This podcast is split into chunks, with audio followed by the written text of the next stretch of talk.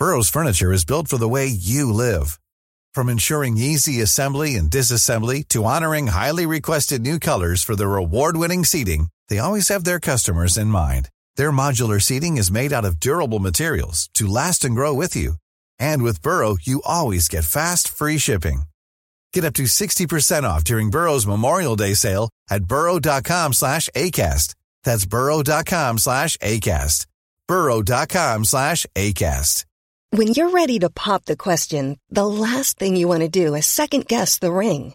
At Bluenile.com, you can design a one-of-a-kind ring with the ease and convenience of shopping online. Choose your diamond and setting. When you find the one, you'll get it delivered right to your door. Go to Bluenile.com and use promo code LISTEN to get $50 off your purchase of $500 or more. That's code LISTEN at Bluenile.com for $50 off your purchase.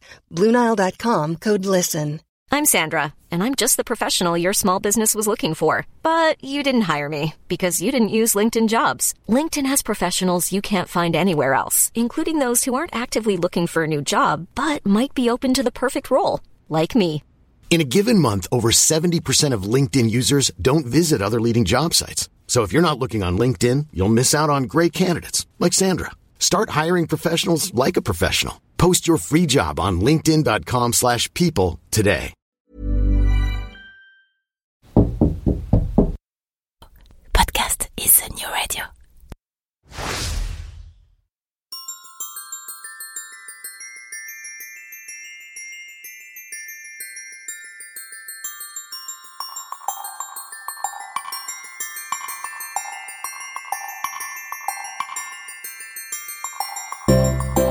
Bon matin et bienvenue dans la saison 3 de Fais-tu frette. Déjà, déjà la saison 3. Quand je pense que lorsque j'ai commencé, on me disait que ce concept manquait peut-être un petit peu de profondeur et que je risquais de vite me retrouver à court de sujet, et bah pour le coup, j'en connais qui sont mis une sacrée bûche dans l'œil. C'est que mine de rien, la culture québécoise est infiniment plus riche que ce que la seule démographie de la province peut laisser penser. La société québécoise, parce que multidimensionnelle, est aussi incroyablement plus complexe que tout ce qu'on peut imaginer. Alors vous savez quoi les amis? De vous à moi, vous pouvez encore vous attendre à quelques saisons en plus de Fait du Fret. Mon nom est Jean-Michel Lhomme et avec ce podcast je suis vraiment, mais alors vraiment heureux de vous faire découvrir mon nouveau chez moi, le Québec. Bonne écoute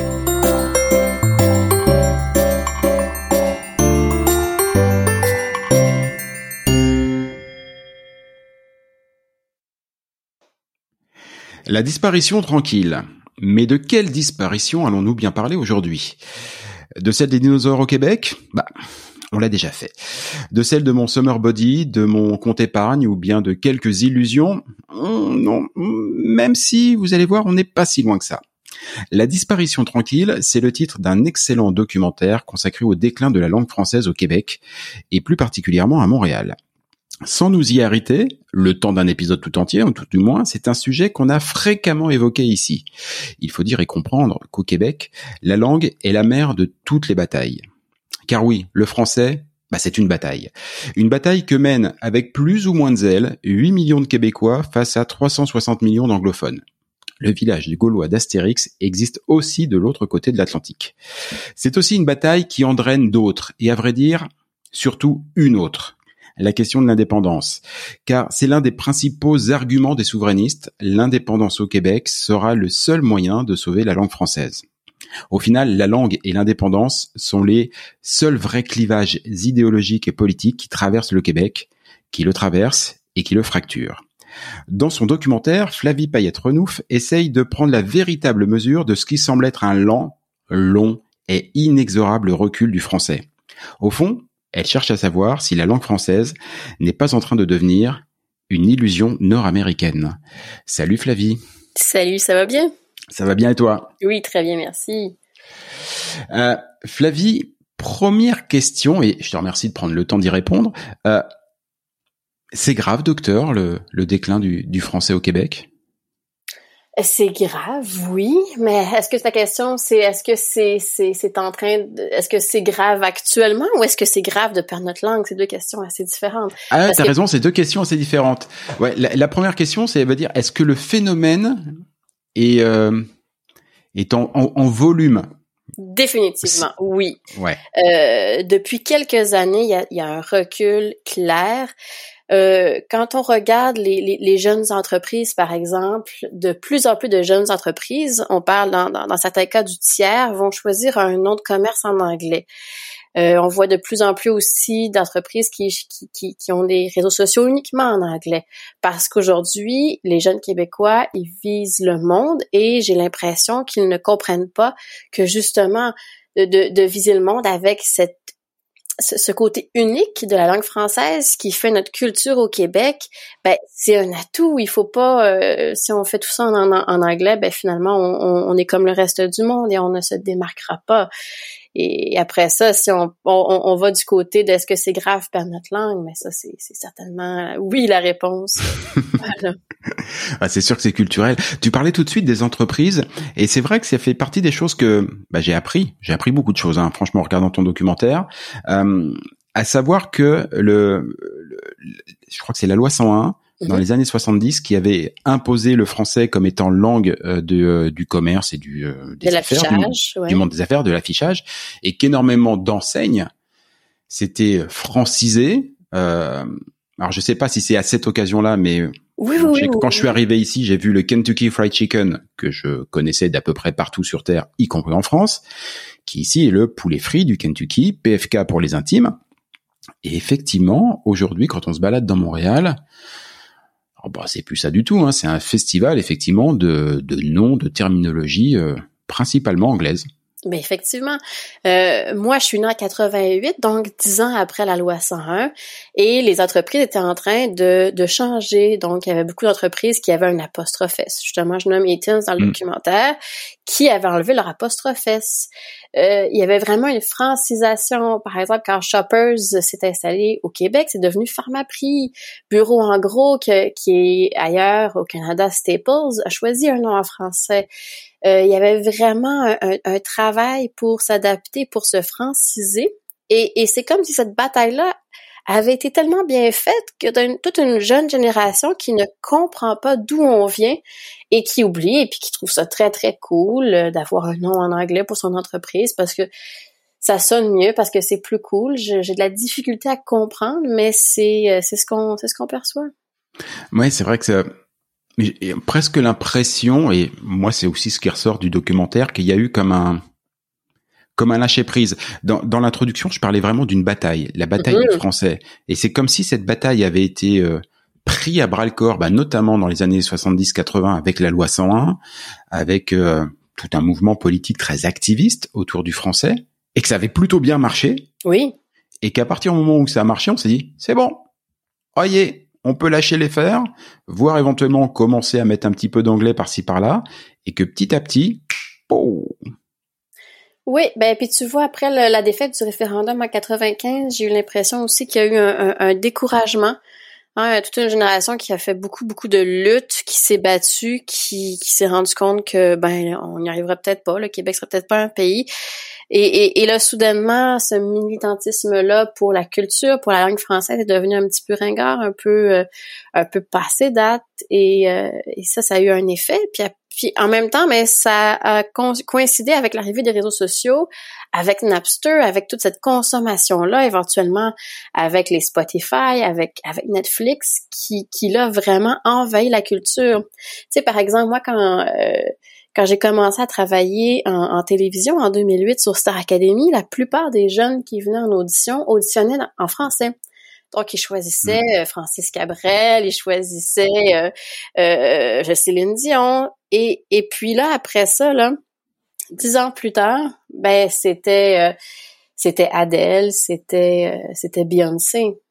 Donc vraiment, moi-même, dans ma, courte carrière, j'ai vu ce, ce, ce, basculement vers l'anglais, même au niveau de la culture.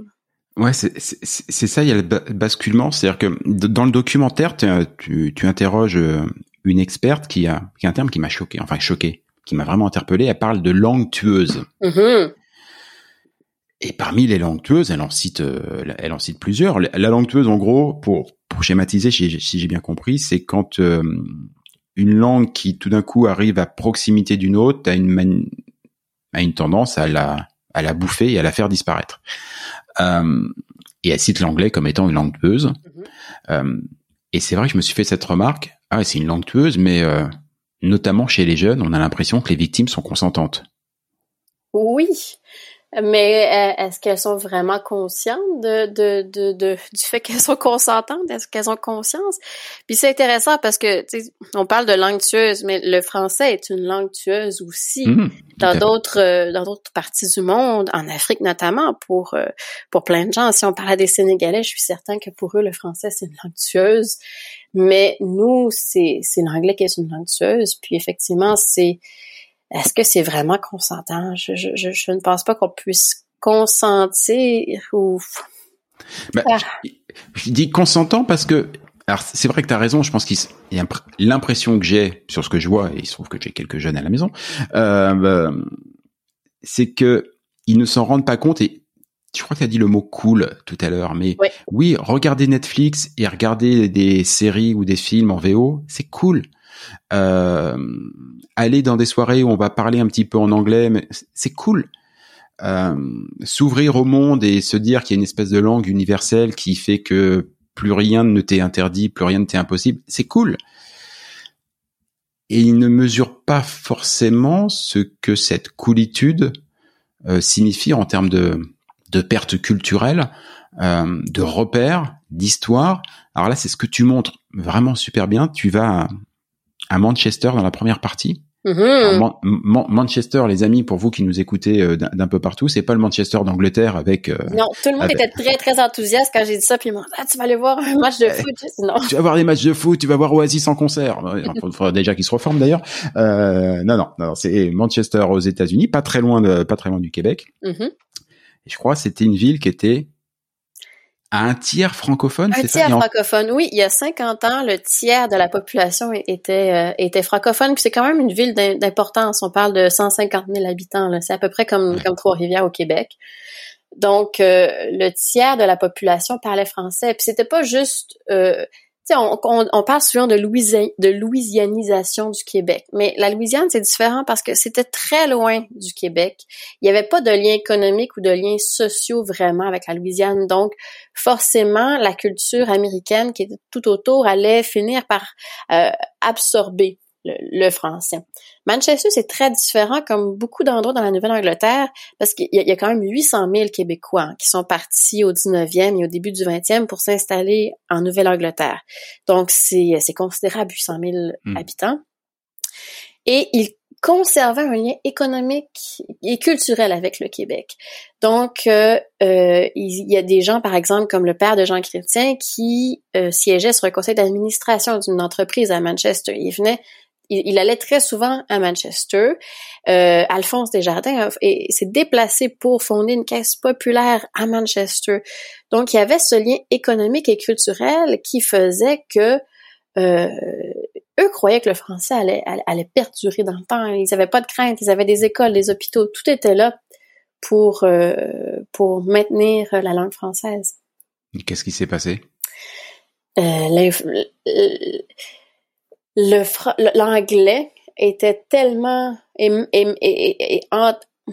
mon Dieu entourait tellement Manchester qu'à un moment donné il y a eu une euh, pression pour que les, les francophones apprennent l'anglais et les entreprises ont peu à peu été vendues. Donc l'hôpital a été vendu à des intérêts américains qui n'ont pas compris la, la, culture francophone qui ne l'ont pas maintenue. Donc, les dirigeants de l'hôpital ont, ont, renommé l'hôpital St. Mary's.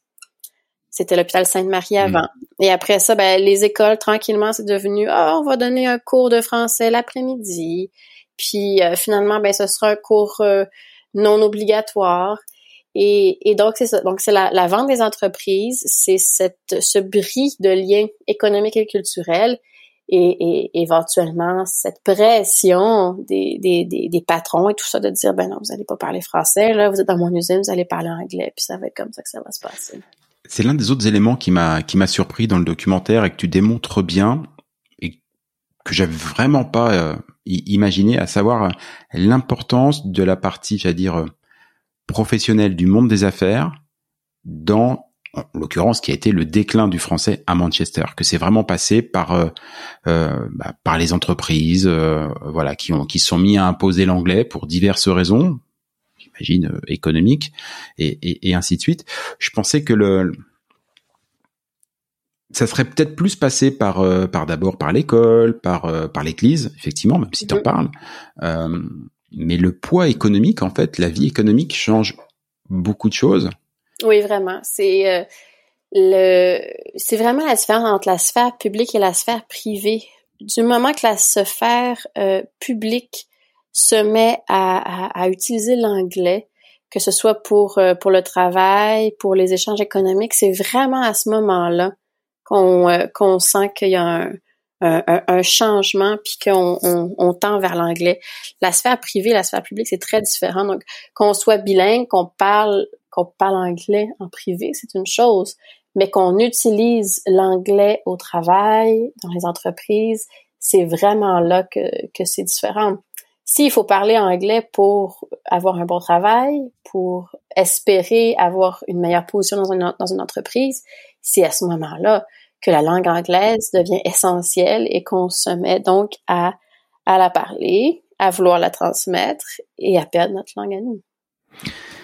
Et c'est ce qui explique que le problème soit à ce point criant à Montréal, qui est la métropole d'affaires du Québec, euh, qui est tournée vers l'international, où l'anglais s'impose. Moi, j'ai j'ai vu une offre d'emploi absolument lunaire il y a quelque temps. Je me suis même permis de signaler sur, sur, sur Indeed pour un poste en marketing et communication.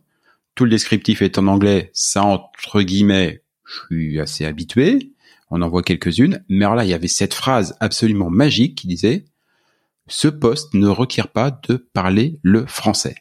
À Montréal. C'était pour un poste à Montréal. Ouais. Voilà.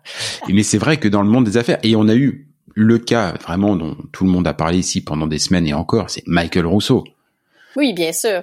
Le, le, le PDG d'Air Canada qui était presque fier de dire qu'il pouvait vivre au Québec depuis 15-16 ans sans avoir à parler un mot de français. C'est pas nécessaire. Il y a des hôpitaux, il y a des restaurants, il y a aucun problème. Tu n'as pas besoin de parler français. Il en était presque fier, mais je me demande ce, que, ce qui a peut-être fait le plus de peine et le plus, plus de mal aux Québécois, tel que je l'ai perçu, c'est qu'en fait tout le monde sait qu'il a raison. Lui il dit que enfin, qu'il a raison, pas sur le fond, mais dans les faits. C'est-à-dire que quand il dit que depuis 14 ans, il habite à Montréal, qu'il travaille à Montréal, qu'il ne parle qu'anglais tant dans la sphère privée, alors qu'il est en plus marié à une francophone, oui, euh, en plus, et qui s'appelle Michael Rousseau. Voilà, il a deux trois origines aussi, mais bon, c'est pas grave. Euh, il explique que tant sur la sphère privée que professionnelle, il n'a toujours que parlé anglais et qu'à aucun moment le fait de ne pas parler français lui a posé la moindre difficulté dans sa vie. Mais ça, oui, c'est vrai, c'est possible. C'est vrai que c'est possible. Mais moi, ce qui me choque, c'est oui, c'est possible. Mais à quel point est-ce que tu ne respectes pas la société dans laquelle hmm. tu vis quand tu ne fais même pas l'effort d'être capable de demander une table au restaurant en français? Euh, il y a une différence entre oui, tu peux vivre en, anglais et, et, et, ne même pas, ne même pas faire l'effort. Ça, ça me fait capoter personnellement. Ouais, elle t'imagine à la maison. Bah oui. Son épouse est francophone. Et elle, accepte visiblement qu'il ne parle pas français.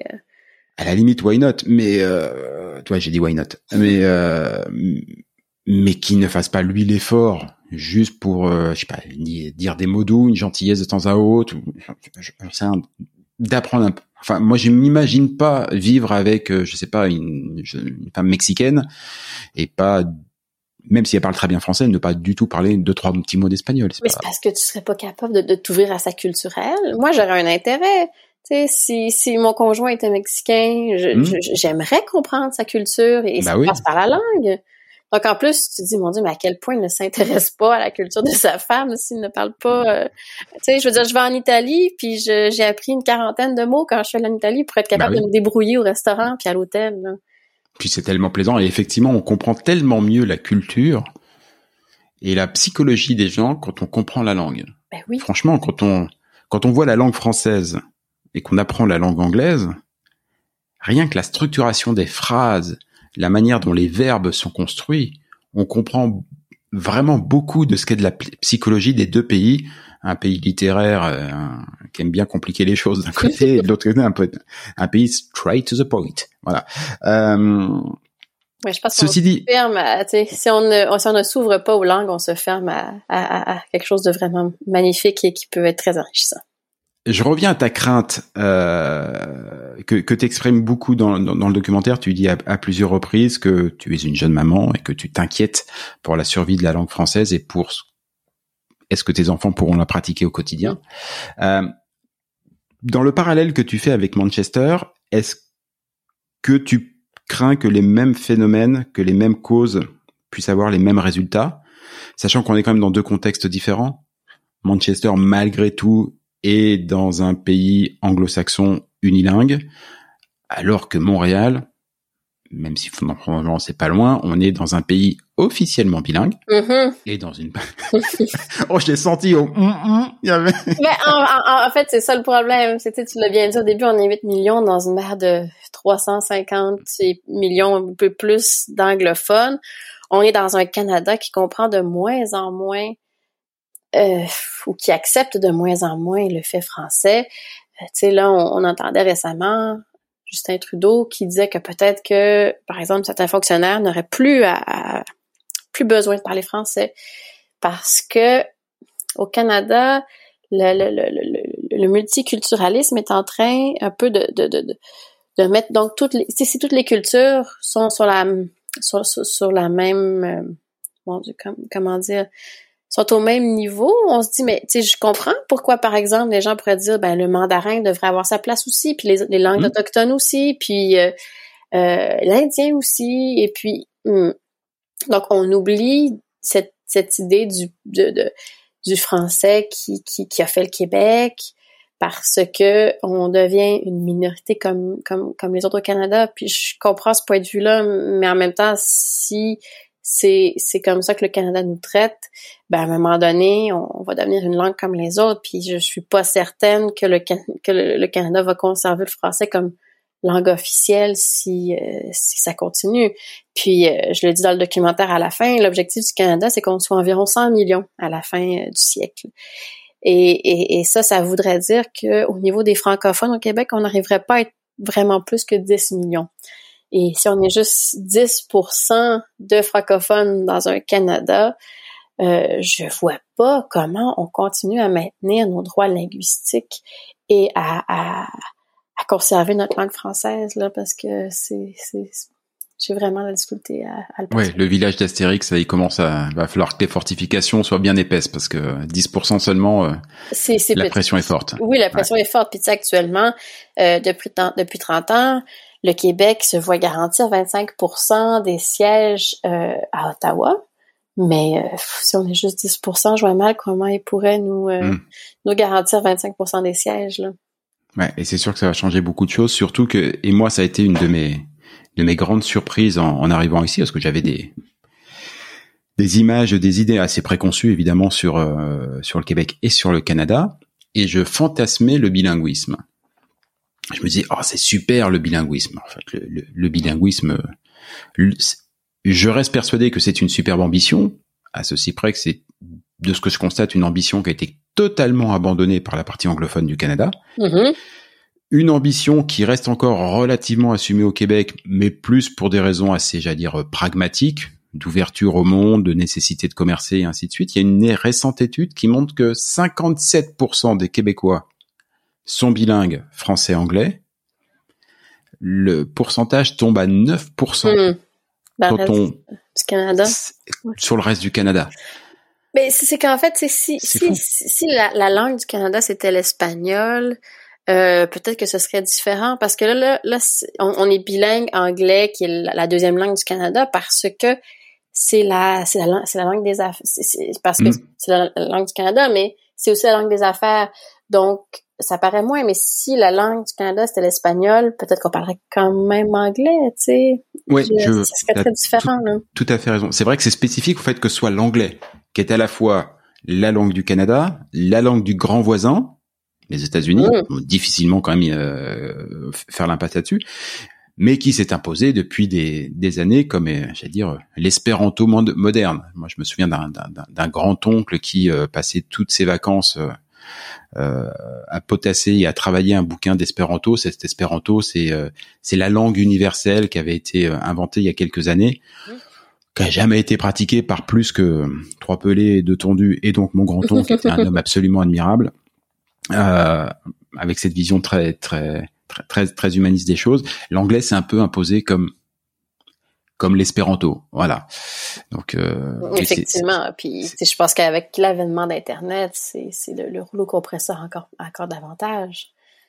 Les, GAFA de ce monde, euh, ça se passe ça se passe en anglais, puis euh, partout dans le monde, tu sais, les, les, les Roumains sont capables de se débrouiller en anglais grâce à ça.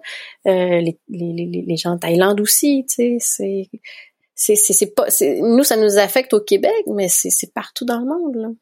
Mais il y a, une chose qui est assez étonnante c'est que on le sent bien et le ton documentaire le montre le démontre même parce que on entend des choses là on se rend compte mais au moins toi tu démontres tu tu poses les choses qu'effectivement le le français est euh, est à risque. Voilà est à risque et que il y a un vrai risque de disparition. Et pourtant si on va en Europe et si on va en Europe du Nord, on va regarder des pays comme la Norvège, comme le Danemark.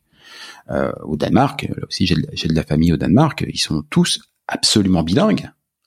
Mais le fait qu'ils parlent tous effectivement anglais, mais avec un accent parfait, enfin toutes les subtilités, n'empêche que le danois reste très fort. C'est la langue parlée, c'est la langue de la culture, c'est la langue des affaires interdanoises l'un n'empêche pas l'autre. Alors que nous, effectivement, j'allais dire chez eux là-bas, on n'a pas l'impression que ce phénomène de langue tueuse mm-hmm.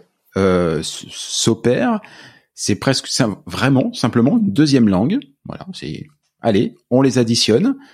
Alors que nous, on a vraiment l'impression ici au Québec que l'anglais, petit à petit, macrotte la et euh, et notre situation géographique fait que rend ça, rend, ça plus problématique, justement parce que ça va être facile à un moment donné de juste se tourner vers l'anglais. Puis de toute façon, le Canada, on parle anglais, les États-Unis parlent anglais. Fait que, ah, tu sais, pourquoi se, pourquoi s'en se, faire avec la, langue française puis faire des efforts pour la conserver?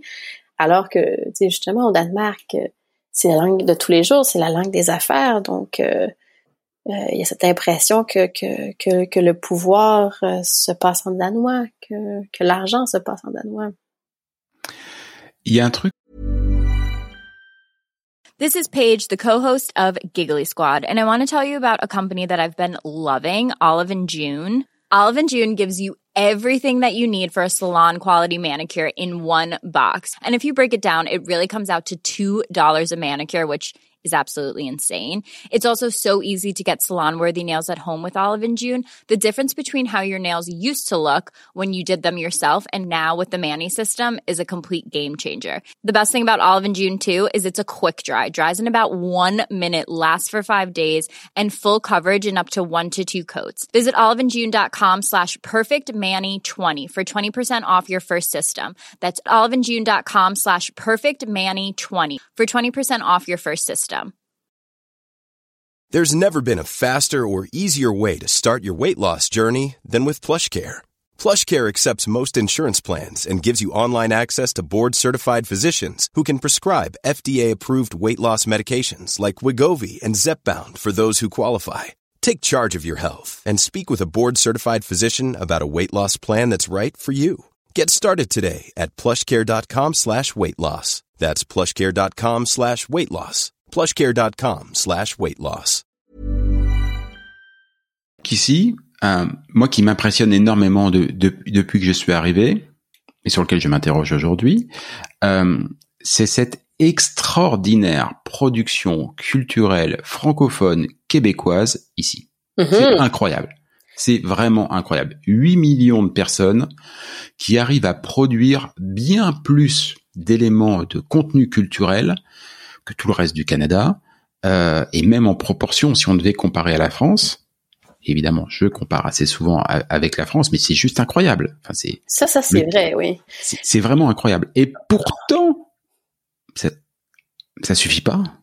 Ça suffira pas. Mais on, on, on, a un star system. Il y a le, hmm. le, 7 jours, la semaine, il y a des vedettes québécoises qui réussissent à remplir les magazines semaine après semaine. Mais, euh, tu sais, dans les années 90, quand on repense à des succès comme La Petite Vie, il y avait 5 millions de codes d'écoute.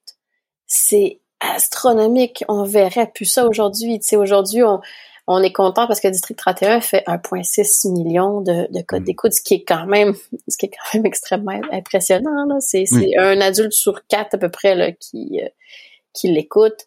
Euh, mais à, à, terme, si on continue de se tourner uniquement vers Netflix et, Disney Plus et Amazon Prime et tout ça, sans imposer. Tu sais, une des choses qui a bien fonctionné au Canada, c'est le CRTC qui impose euh, un contenu canadien, un contenu francophone, que ce soit Radio-Canada, mais ça, ça s'est aussi imposé avec Télé-Québec et, euh, et, TVA qui a aussi participé énormément à ce star system-là. Ça, ça a fait qu'on a investi beaucoup plus d'argent que d'autres pays le, le font pour seulement 8 millions de, de personnes. Et, et, et, et, donc ça, ça c'est formidable, mais du moment qu'on ne demande pas aux géants du streaming de maintenir un contenu canadien, un contenu francophone qui respecte notre culture, notre star system, ben à ce moment-là, la pente, euh, on, va glisser là, parce que euh, ça va être difficile de réussir à compétitionner avec euh, Game of Thrones et, autres qui ont 10 euh, millions par épisode pour le budget. Ouais, c'est sûr. Il y, a, énormément de production, mais des fois on sent bien que c'est pas tout à fait les mêmes moyens. mais ceci étant dit, tu parlais de Netflix notamment. je suis assez surpris depuis que je depuis quelque temps, voilà, que sur Netflix il y a de plus en plus de contenu québécois. Voilà, des films qui ont quelques années euh, souvent, des nouvelles séries. Euh, il y a vraiment euh, une lutte, mais est-ce qu'il faudrait pas un CRTC du monde des affaires?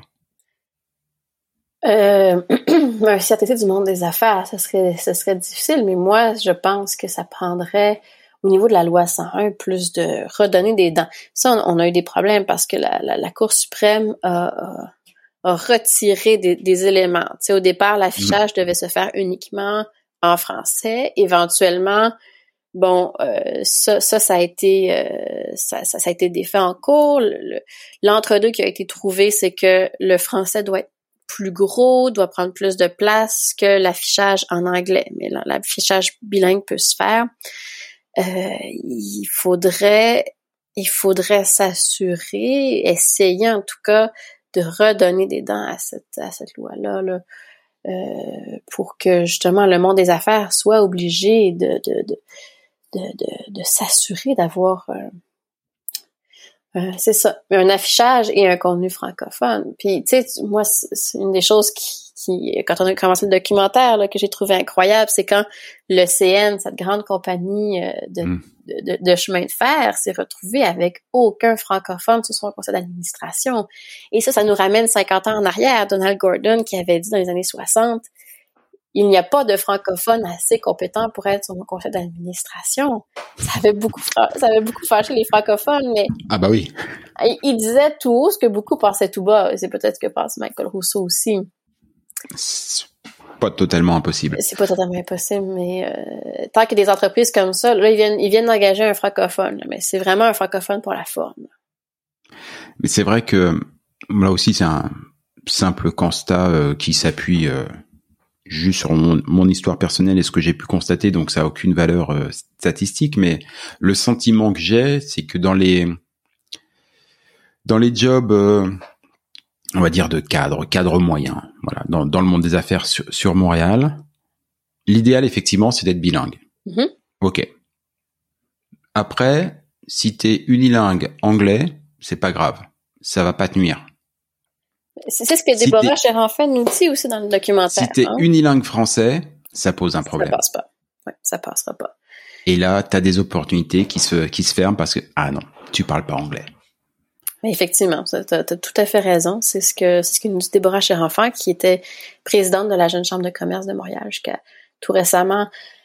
Il, il semble qu'une personne qui est unilingue anglophone euh, ça reste quelque chose qui est quand même valorisé l'anglais. Donc, cette personne, ben oui, elle va pouvoir faire des affaires avec Toronto et puis avec le monde. Donc, euh, bah, si, elle, si elle se débrouille pas trop bien à Montréal, c'est peut-être pas si grave. C'est vrai qu'il y, a aussi une espèce de, je veux dire, de, de, de, de, rapport de posture par rapport à cette problématique de la langue.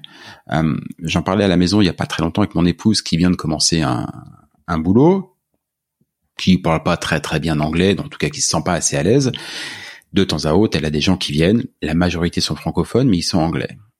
Et comme beaucoup de personnes dans son cas, et pas seulement des immigrants euh, français comme comme c'est notre cas, mais aussi comme des Québécois et des Québécoises, lorsqu'elle se retrouve confrontée à quelqu'un anglophone qui ne parle qu'anglais et qu'elle euh, et qu'elle doit lui répondre, la première phrase qui sort c'est Sorry, I don't speak English. Hmm. D'abord, on s'excuse, comme si on était en faute de ne pas parler anglais. Alors fondamentalement, on est au Québec, c'est une province francophone avec une langue officielle qui est le français, mais on s'excuse parce qu'on est en faute. Il y a quand même un rapport, une espèce de, complexe vis-à-vis de l'anglais qui est, qui est compliqué au quotidien. Oui, oui, oui. Puis quand on, euh, tu sais, moi, en faisant ce documentaire-là, il y a des gens qui m'ont dit euh, spontanément sur Twitter, vous êtes contre les anglophones, vous n'aimez pas l'anglais, alors que c'est tellement pas ça.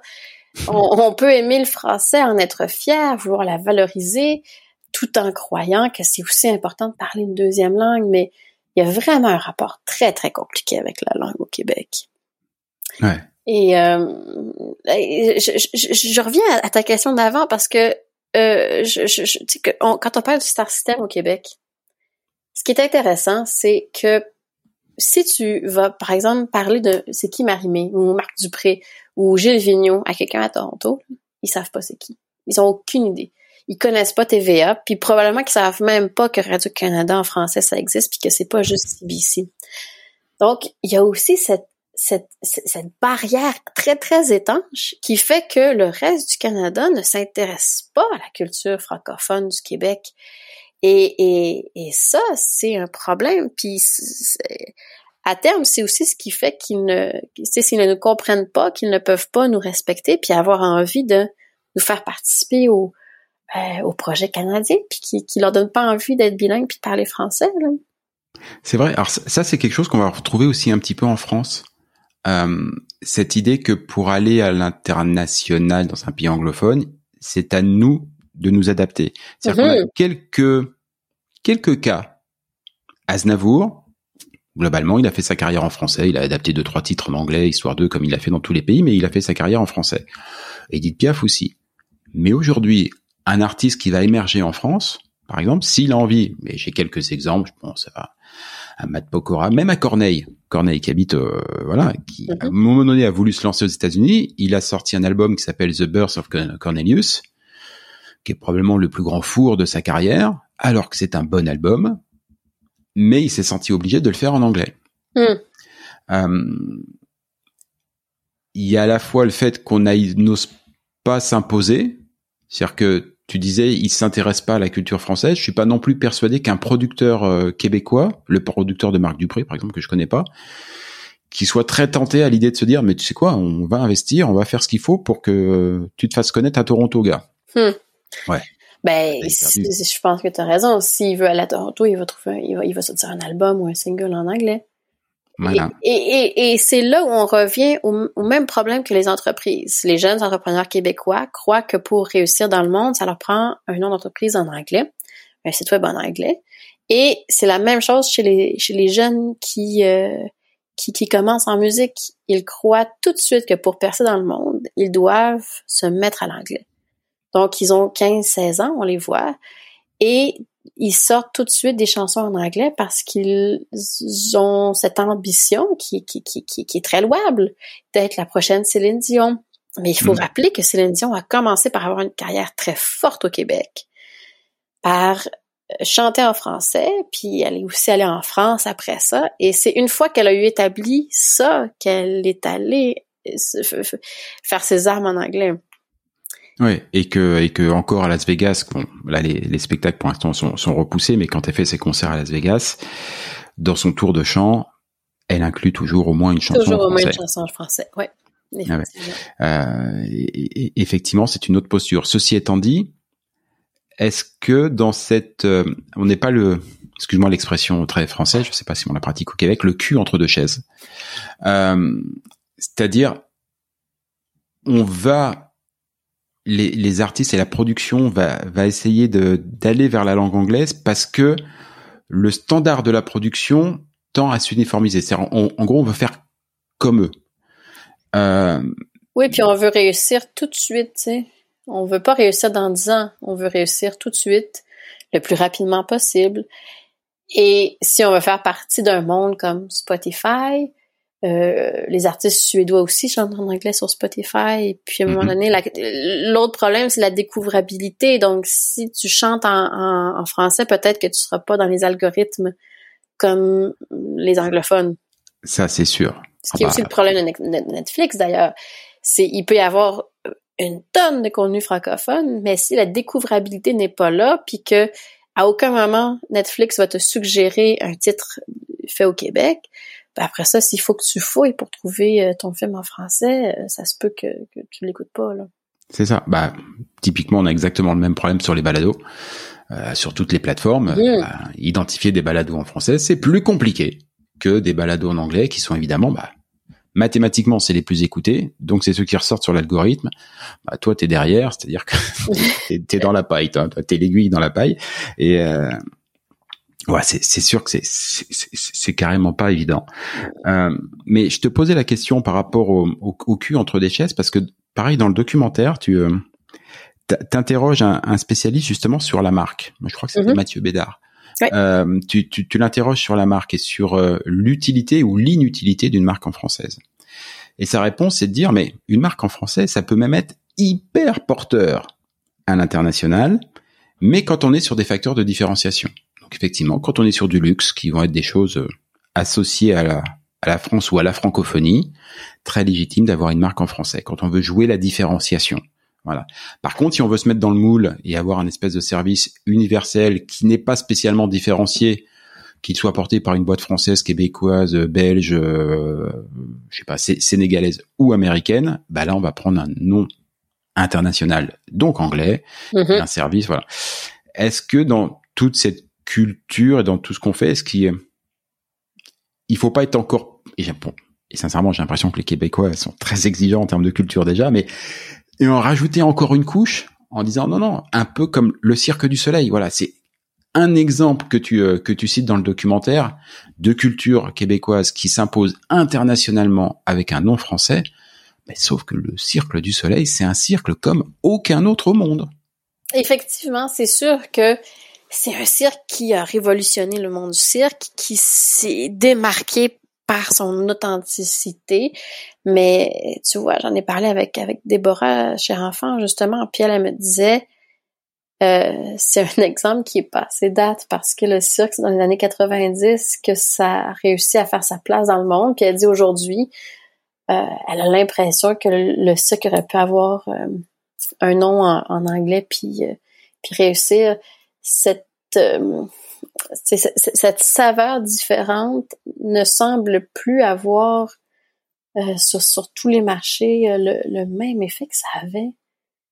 Et, et, et, et là, à ce moment-là, ben, on est coincé parce que tu, dis si, Ah oui. si le consommateur ne s'intéresse plus à ça, ça ne fait pas de différence pour lui, ben à ce moment-là, euh, c'est c'est- c'est difficile de, de, de, de, de passer outre. Là. Quand tu commences le documentaire, tout de suite tu poses ton inquiétude. Quand tu termines le documentaire, t'as le moral dans les baskets ou t'as trouvé des, euh, des, des, des motifs d'espoir? Euh, ben, tu vois, une, une des choses que j'ai pas beaucoup abordé dans le film, mais qui, qui est quand même intéressante à mentionner, c'est cette, euh, cette montée de la population francophone en Afrique. Et j'ai découvert qu'il y avait de nombreux entrepreneurs, justement, qui étaient en train de créer des ponts avec l'Afrique. Parce que la population là-bas pourrait atteindre environ 600 millions de francophones dans les quelques, je, je écoute, je me souviens plus du chiffre, mais peut-être euh, dans les 30 à 50 prochaines années. J'avais vu une étude qui disait qu'effectivement qu'en 2050, ah oui, 2050, euh, 2050 sur euh, sur la planète, le français serait la langue native la plus représentée euh, sur la planète. Native. Hein. Ah oui, hein. mais c'est ça. Donc il y a quelque chose de vraiment impressionnant parce que ce que ce que les spécialistes nous disent, c'est une une masse comme ça de francophones. Il y a peut-être même des entreprises comme Apple, comme Microsoft, qui vont devoir s'adapter pour répondre à la demande et qui vont peut-être se tourner vers l'anglais. Et si le Québec crée des ponts culturels, économiques avec l'Afrique, au niveau des universités aussi, comme c'est en train de se faire, ça commence. Euh, il y a peut-être, peut-être qu'on va pouvoir sortir notre épingle du jeu et être justement un joueur très enviable pour euh, pour tout le, le, public francophone qui euh, qui, qui s'en vient là-bas. Euh, après ça, est-ce qu'ils vont décider finalement de se tourner vers l'anglais parce que la, la, le bulldozer de la culture américaine va être trop forte? C'est difficile à dire, mais les démographes sont assez optimistes à ce niveau-là. Après ça, ça reste à voir. À ton avis, est-ce que la sauvegarde du français au Québec, excuse-moi, c'est presque un avis politique que je te demande, mais mm-hmm. est-ce que ça passe forcément par l'indépendance? Ben, je pense que, l'indépendance, forcément, si, on, si le Québec devenait un pays avec la langue française comme seule langue, oui, le Québec parlerait français encore dans 100 ans. Mais si le Québec reste au Canada, euh, je suis pas très optimiste. Bon. Oh, comment elle nous a plombé le moral. C'est mon avis, mais j'essaie de regarder ça le plus objectivement possible. Puis je me dis, si on est seulement 10% dans 75 ans, je, je, je, ne vois pas comment on, on survit à, à, terme. Là. Mais euh, après ça, comment est-ce qu'on devient indépendant? Comment est-ce que c'est un autre sujet, mais c'est vrai que tu disais, ce n'est que ton avis, mais euh, mais c'est un avis qui est assez largement euh, partagé, euh, me semble-t-il. Ça ne veut pas dire que c'est euh, pour autant que l'indépendance va arriver, parce que l'indépendance génère beaucoup d'autres craintes, problèmes, difficultés. voilà, ça ne se réduit pas la langue, mais en tout cas, effectivement, de tous les partis confondus et tout, c'est quelque chose qui, qui revient régulièrement. En tout cas, ça, je pense que si, le, si dans, dans, dans, un monde où le Québec devenait indépendant, pour moi, le, le français n'aurait pas de problème. Ça, ça pour moi, ça c'est clair. L'autre alternative serait certainement que le, le, bilinguisme, l'ambition du bilinguisme transcanadienne redevienne ce que peut-être elle n'aurait jamais dû être, à savoir que tous les Canadiens à l'échelle d'une génération soient capables de parler et le français et l'anglais, comme les Danois. Voilà, à 18 ans, parlent tous parfaitement danois et, et, et anglais. Ça, par contre, c'est peut-être encore plus compliqué comme chemin que celui de l'indépendance. Peut-être. Mais tu sais, j'ai l'impression qu'on était par... le Canada était parti sur des bonnes bases, puis un, bel, euh, un espoir peut-être un peu naïf, mais tu sais, il y avait ce, désir que tout francophone puisse être servi dans sa langue, puisse aller à l'école dans sa langue, avoir des hôpitaux par, que ce soit comme mm. ça partout au Canada. Puis force est de constater 50 ans plus tard que c'est pas, euh, c'est plus le cas. Là. Ah, c'est vrai, c'est une chose qu'on n'a pas parlé, mais euh, je, je, je, me suis un peu intéressé à comment était perçue la langue française, mais de l'autre côté du Canada, mais vraiment quand on va vers Vancouver, mm. voilà, à, à l'opposé. Et effectivement, pour eux, le français, j'allais dire, est presque une douleur dans le sens où notamment si on veut euh, choper un boulot dans l'univers du fédéral, euh, voilà et tout, on nous impose, enfin on leur impose de devoir parler français. Alors qu'ils ne vont quasiment jamais de leur vie croiser un seul bénéficiaire qui leur demandera de parler français. Donc en gros, on leur fait une obligation de quelque chose qui pour eux est totalement inutile, ce qui génère de la douleur, de la peine, et nourrit une incompréhension assez forte donc euh, c'est ouais, c'est un, un peu douleur contre douleur. Il ne peut, tu sais, l'Ontario, les, les, Ontariens peuvent venir en vacances au Québec. Mm. Donc il y, a, ce contact à la langue française, mais quand on est à Vancouver, euh, avoir un contact avec la langue française. Ouais, c'est loin. Hein. C'est moins facile, c'est plus compliqué. Là. Ouais, déjà quand on va à Ottawa, ou sachant que la frontière avec le Québec, c'est à peu près 10 mètres, euh, déjà il y a des endroits où on se dit oh bien compliqué de se faire euh, de, se faire comprendre alors qu'on est vraiment voisins. Vancouver, c'est juste à, je sais pas, 4500 km. Ben oui, fait que tu sais, ça fait bon, encore les francophones qui demandent des droits, là, ils vont encore nous emmerder, tu sais, on les comprend, là. Voilà, euh, donc euh, ouais, tout ça pour se réconcilier, ça va, ça, ça va pas être simple. Euh, si vous voulez mieux vous familiariser avec euh, l'état de la langue française au Québec, euh, ses risques, mais aussi ses forces, que au travers de toutes les difficultés qu'on euh, que, que la langue française euh, traverse et connaît aujourd'hui, on en apprend beaucoup sur l'histoire du Québec, des Québécois euh, et leur rapport à l'histoire, à leur à ce qu'ils sont profondément. le documentaire est actuellement visible sur Vrai, qui est la plateforme qui parfaitement bien son nom et encore plus pour ce documentaire. Euh, je mettrai évidemment tous les liens, euh, tous les liens dans les commentaires du, podcast. Euh, une toute dernière question avant de se quitter. C'est quoi ton prochain projet? Oh, mon prochain projet. Écoute, il y a quelques années, j'ai, fait le dernier Felkist avec Antoine Robitaille et Dave Noël, où on s'intéressait au meurtre de Mario Bachand, un ancien du FLQ. Et pendant six épisodes, on essayait de résoudre ce meurtre en racontant l'histoire du FLQ. Et mon prochain projet est avec eux. Mais cette fois-ci, c'est une enquête euh, politique, euh, donc euh, à ah. suivre l'année prochaine. Ah bah écoute, peut-être que mes dernières questions n'étaient pas si hors de propos. euh, Flavie, je te remercie énormément pour le temps que tu nous as accordé. N'oubliez pas d'aller regarder les documentaires et puis bah on se reparle l'année prochaine pour ce documentaire. Avec grand plaisir. Merci beaucoup Jean-Michel. À bientôt, ciao. Bye bye. Et voilà, Fais-tu frette, c'est fini pour aujourd'hui. Si vous êtes arrivé jusque-là, bravo, vous avez vraiment toute mon admiration. Mais bon, c'est probablement parce que cela vous a plu au moins un petit peu. Ou que vous êtes alors complètement maso. Bah, par défaut, j'opte quand même pour la première hypothèse. On va dire que c'est mon côté optimiste. Alors s'il vous plaît, rendez-moi service. Partagez ce podcast, parlez-en à vos amis, abonnez-vous et surtout, surtout, donnez-lui une note. Alors juste pour info, même si ce programme reste évidemment très perfectible, inutile de mettre un 3 ou un 4 sur 5. Au royaume d'Apple et consorts, il n'y a que le 5 sur 5 qui compte.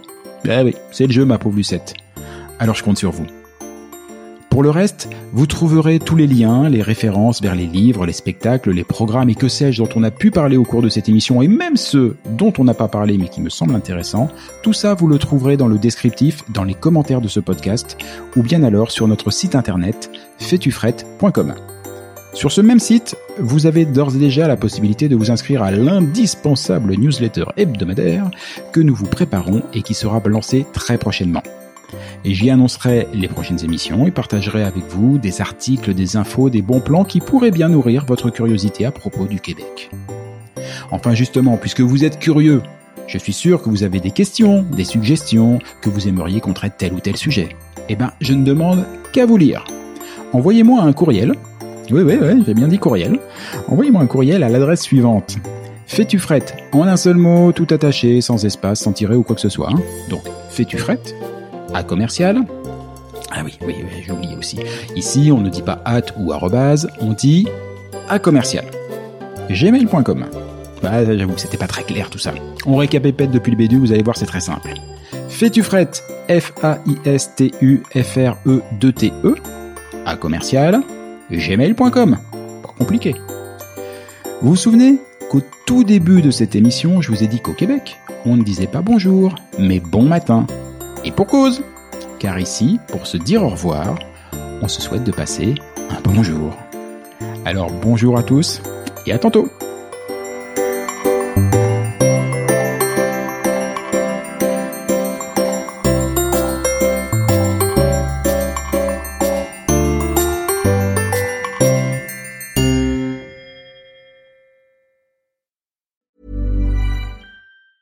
Hey, it's Danny Pellegrino from Everything Iconic. Ready to upgrade your style game without blowing your budget? Check out Quince. They've got all the good stuff, shirts and polos, activewear and fine leather goods all at 50 to 80% less than other high-end brands. And the best part? They're all about safe, ethical, and responsible manufacturing. Get that luxury vibe without the luxury price tag. Hit up quince.com slash upgrade for free shipping and 365 day returns on your next order. That's quince.com slash upgrade. Hi, I'm Daniel, founder of Pretty Litter. Did you know cats tend to hide symptoms of sickness and pain? I learned this the hard way after losing my cat, Gingy. So I created Pretty Litter, a health monitoring litter that helps detect early signs of illness by changing colors, saving you money and potentially your cat's life. Pretty Litter is veterinarian developed, and it's the easiest way to keep tabs on your fur baby's health right at home. Go to prettylitter.com and use code ACAST for 20% off your first order and a free cat toy. Terms and conditions apply. See site for details.